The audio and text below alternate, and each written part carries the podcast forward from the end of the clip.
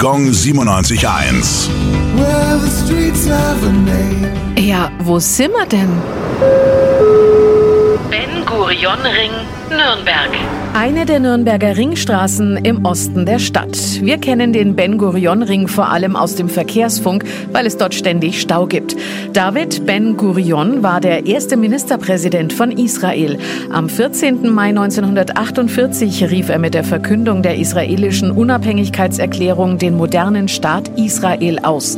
Geboren wurde David Grün als Sohn eines zionistischen Rechtsanwalts in Polen. Schon früh kam er so mit der Ideologie in Berührung, die auf einen jüdischen Nationalstaat in Palästina abzielte. 1906 wanderte er dorthin aus. Als er Politiker wurde, nahm er den Namen Ben Gurion an, was auf Aramäisch Sohn des Sterns bedeutet.